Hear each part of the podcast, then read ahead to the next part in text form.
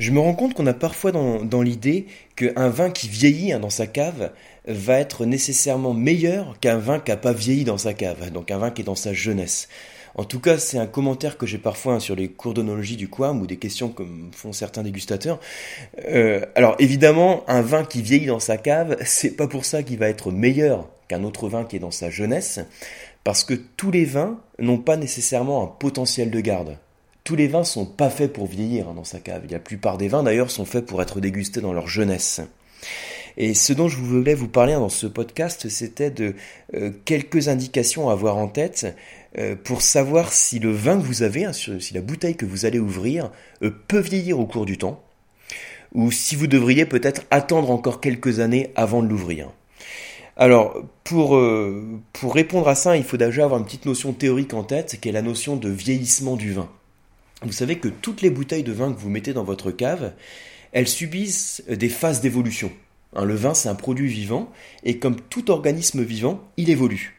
Et il passe par plusieurs phases, et ces phases, ça constitue en quelque sorte une courbe en cloche. Hein, c'est-à-dire que euh, si en abscisse, hein, donc la ligne horizontale, c'est le temps, il y a un moment où ça s'améliore, donc ensuite on arrive au sommet de la cloche, c'est l'apogée, et ensuite ça décline.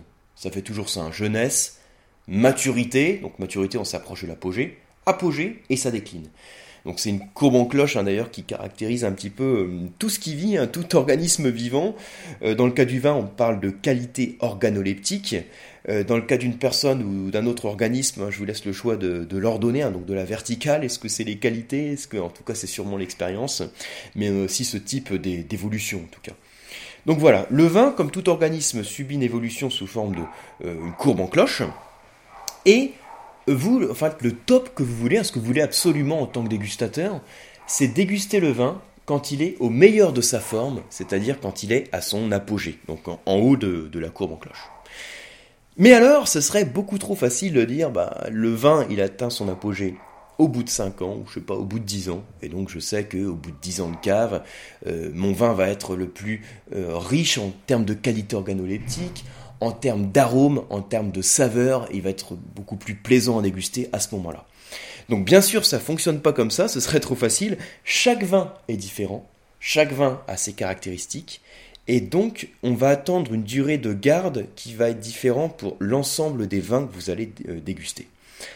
Donc, du coup, en pratique, quand vous avez votre bouteille de vin, comment savoir euh, si le vin est à son apogée, ou bien si vous devez attendre quelques années encore avant de l'ouvrir, hein, si vous n'avez pas encore ouvert votre bouteille. Or, je dirais, pour répondre à cette question, il y a deux choses à savoir. Déjà, il faut savoir que, en fonction des appellations, hein, par exemple, une appellation c'est l'emplacement géographique, un hein, Sancerre, Pouilly-Fumé, euh, Châteauneuf-du-Pape, euh, Pauillac, etc. Donc, en fonction de l'appellation, on a déjà des durées de garde qui vont être différentes, des durées de garde attendues, des potentiels de garde différents un Châteauneuf-du-Pape, hein, au sein de la vallée des Rhônes méridionale, aura un meilleur potentiel de garde qu'un Côte-du-Rhône, par exemple, alors qu'on est quand même au sein de la vallée du Rhône. Un, euh, vin de un Bordeaux générique hein, aura un potentiel de garde qui sera inférieur un Pauillac ou un, Saint, ou un Saint-Julien, alors que Pauillac et Saint-Julien sont au sein du Haut-Médoc, au sein du Bordelais. Vous voyez l'idée, hein, c'est en fonction de l'appellation, déjà à la base, on a un potentiel de garde qui va pas être le même. Pourquoi? Parce qu'en fonction de l'appellation, vous avez des terroirs différents. Vous avez donc des qualités de sol qui sont pas les mêmes. Vous avez des expositions qui sont différentes. Si l'exposition est beaucoup plus importante, hein, si les raisins sont mieux exposés au soleil, ils vont avoir plus de maturité, peut-être euh, ils vont développer plus de précurseurs d'arômes. Donc tout ça fait que, avant même d'ouvrir votre bouteille, vous pouvez vous dire donc a priori euh, vu l'appellation que je déguste, hein, si je déguste un pomme euh, ou si je déguste un, un, côte de bourg par exemple, je vais attendre, je vais avoir à la base des potentiels de garde qui vont pas être les mêmes. Donc, vous pouvez connaître euh, ces tableaux d'évolution. Alors, sous l'article de blog, je vous mets un tableau à télécharger, hein, qui est bon, c'est un tableau indicatif, hein, comme toujours, dès qu'on fait des généralités sur le vin. C'est un tableau qui est indicatif, mais ça vous donne quand même, pour la plupart des appellations, le temps de garde qui est, attendu. Alors, pourquoi faut prendre du recul par rapport à ce tableau? Parce que logiquement, en fonction des vignerons, le potentiel de garde va pas forcément être le même, parce que les vignerons travaillent pas de la même manière d'un domaine à l'autre. euh, il faut prendre du recul aussi parce qu'en fonction des millésimes, le potentiel de garde va pas non plus être le même. C'est pour ça qu'il y a des millésimes qui sont plus qualitatifs que d'autres. Parce que quand vous avez une, année hein, pendant laquelle euh, les raisins vont avoir plus de maturité, euh, peut-être qu'ils vont avoir plus de concentration également, on va avoir a priori donc un millésime qui va être plus qualitatif et donc un meilleur potentiel de garde attendu. Donc vous voyez qu'il y a toujours des facteurs à prendre en compte qui font que euh, bah, tout ce genre de tableau hein, qui permet de, vous donner des grands repères, eh ben c'est pas toujours juste. Hein. c'est ce qui fait la richesse du vin. Mais euh, vous pouvez néanmoins télécharger ce tableau, ça vous donnera déjà quelques indications. Donc ça c'est une chose à avoir en tête. Euh, l'autre chose qui fait qu'un vin va, durer au cours du temps, qui fait que cette courbe en cloche va être le plus étalée possible et va atteindre un niveau de qualité hein, qui va être euh, beaucoup plus important, c'est lié à la structure même du vin. Et là, il faut savoir que, de manière générale, un vin qui est plus riche en acidité ou en tanin ou en alcool, qui a donc plus de corps, va avoir un meilleur potentiel de garde qu'un vin vin qui est beaucoup plus léger. Ça, c'est une première chose. Et j'utilise volontairement le terme léger ou puissant euh, pour vous donner quelque chose de très imagé. Euh, pour le dire de manière très simple, on peut dire un vin puissant a un meilleur potentiel de garde qu'un vin léger. Hein. là, je le dis vraiment de manière euh, très simple, mais quand je dis un vin puissant, je fais référence à un vin corsé. Donc un vin qui a un certain niveau d'alcool, un certain niveau d'acidité ou un certain niveau de tanin. Je rappelle hein, que les tanins, c'est cette substance qui donne un côté râpeux au vin rouge. Cette substance qui fait que vous avez la langue qui accroche au palais, en fait. Hein. Donc la structure du vin, c'est une chose. Là, j'ai parlé en termes, de, structure en bouche, hein. mais il y a aussi une certaine complexité aromatique qu'on attend d'un vin de garde. C'est-à-dire que le vin peut être puissant, peut être corsé, il n'aura pas nécessairement un bon potentiel de garde s'il n'a pas une belle complexité en termes d'arômes. Parce que les arômes, c'est ça aussi qui va faire la qualité organoleptique du vin. Donc en gros, hein, à l'instant T, ce vin que vous allez mettre dans votre cave, pour qu'il ait un beau potentiel de garde, il faut d'une part qu'il ait une belle complexité, une belle concentration en termes d'arômes, ça c'est essentiel, hein. belle complexité, une belle concentration en termes d'arômes, également qu'il ait une certaine structure. La structure, je fais référence au corps, et donc au niveau d'alcool, de tanin et d'acidité. Par exemple, euh, si vous prenez un vin léger et qui est très plaisant en termes d'arômes, hein, qui a une certaine concentration en termes d'arômes, euh, qui a des arômes très fruités par exemple, euh, ça va pas nécessairement faire un vin de garde, parce qu'il va manquer de structure et de corps pour le faire vieillir.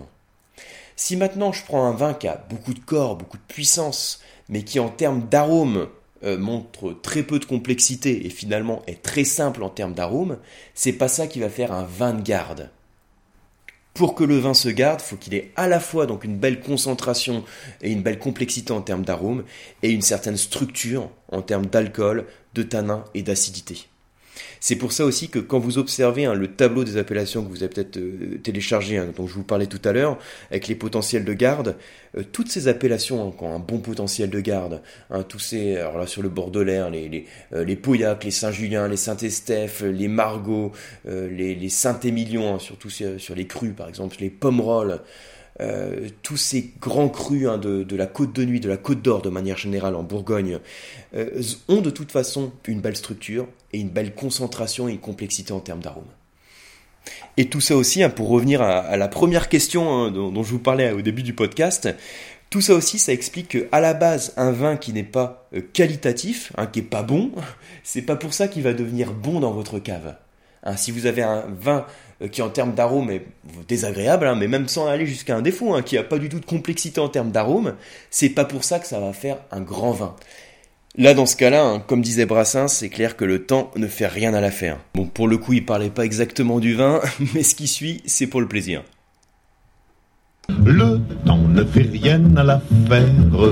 Quand on est con, on est con.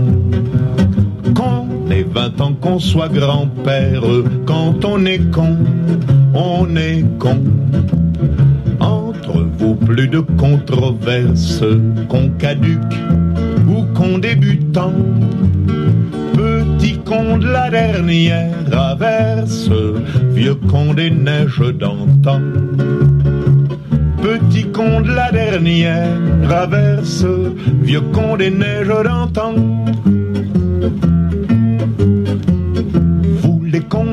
Les cons innocents, les jeunes cons qui ne le niaient pas, prenez les papas pour des cons.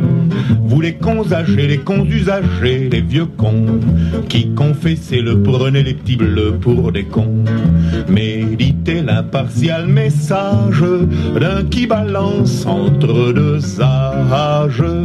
Le temps ne fait rien à l'affaire. Quand on est con, on est con. 20 ans qu'on soit grand-père, quand on est con, on est con. Entre vous, plus de controverses, con caduc ou con débutant. Petit con de la dernière averse, vieux con des neiges d'antan. Petit con de la dernière averse, vieux con des neiges d'antan.